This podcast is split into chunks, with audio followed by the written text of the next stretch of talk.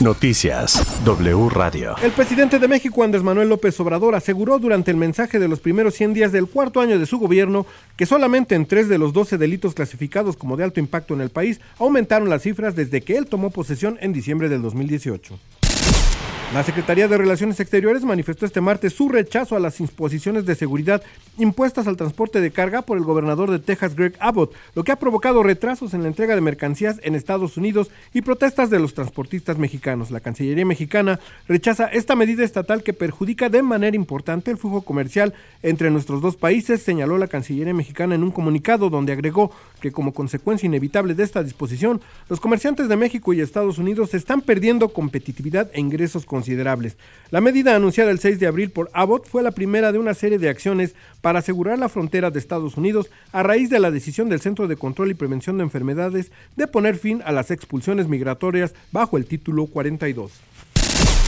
Y en ese sentido, el Consejo Coordinador Empresarial, el CCE, informó que a raíz de la orden del gobernador del estado de Texas, Greg Abbott, de detener e inspeccionar a todos los tractocamiones y autobuses que crucen desde México hacia Estados Unidos, argumentando medidas de control migratorio y seguridad fronteriza para prevenir el trasiego ilegal de migrantes y drogas, está generando un impacto económico y sobrecostos operativos que se estiman en hasta 8 millones de dólares diarios, afectando principalmente a la industria maquiladora, automotriz de tecnología y perecederos, entre otras situación que ha causado retrasos de hasta 20 horas en el cruce de camiones de carga y la caída de más del 70% en el flujo comercial y que puede provocar un colapso en el comercio internacional transfronterizo.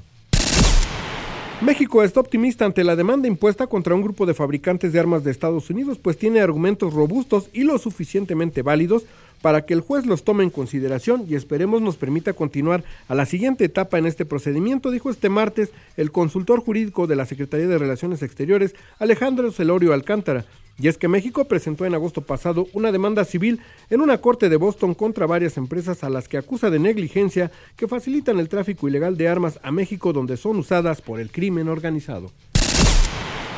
El juez de control del Centro de Justicia Penal Federal, con sede en el Reclusorio Preventivo Norte, José Artemio Zúñiga, canceló la audiencia de este martes del exdirector de Petróleos Mexicanos Pemex durante el sexenio del priista Enrique Peña Nieto, Emilia Lozoya Austin, para formalizar el criterio de oportunidad y la reparación del daño en el proceso de Odebrecht por más de 7.3 millones de dólares. La solicitud fue a petición de la defensa del exfuncionario, quien pidió que la diligencia se aplazara hasta nuevo aviso.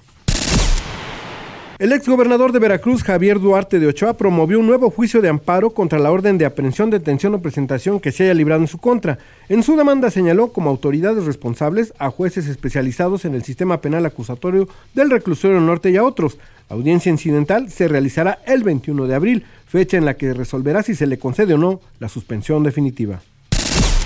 La Fiscalía General de Justicia del Estado de Nuevo León informó sobre la detención en la localidad de Francisco y Madero, en Coahuila, de Raúl Alfredo N., de 26 años, presunto responsable del feminicidio de la joven María Contreras, de 27 años de edad, quien fue reportada como desaparecida el pasado domingo 3 de abril en la colonia La Alhambra de Monterrey tras salir con unos amigos. Ya a la edad de 94 años, este martes murió don Rogerio Azcárraga Madero, presidente honorario y fundador de Grupo Fórmula de Discos Orfeón. Este martes se dio a conocer en redes sociales el fallecimiento de don Rogerio Azcárraga, quien nació el 6 de junio de 1927 en la Ciudad de México y estudió Administración de Empresas en el Instituto Tecnológico y de Estudios Superiores de Monterrey, el TEC de Monterrey. Desde aquí mandamos nuestro más sentido pésame a su familia. Toda la información en wradio.com.mx.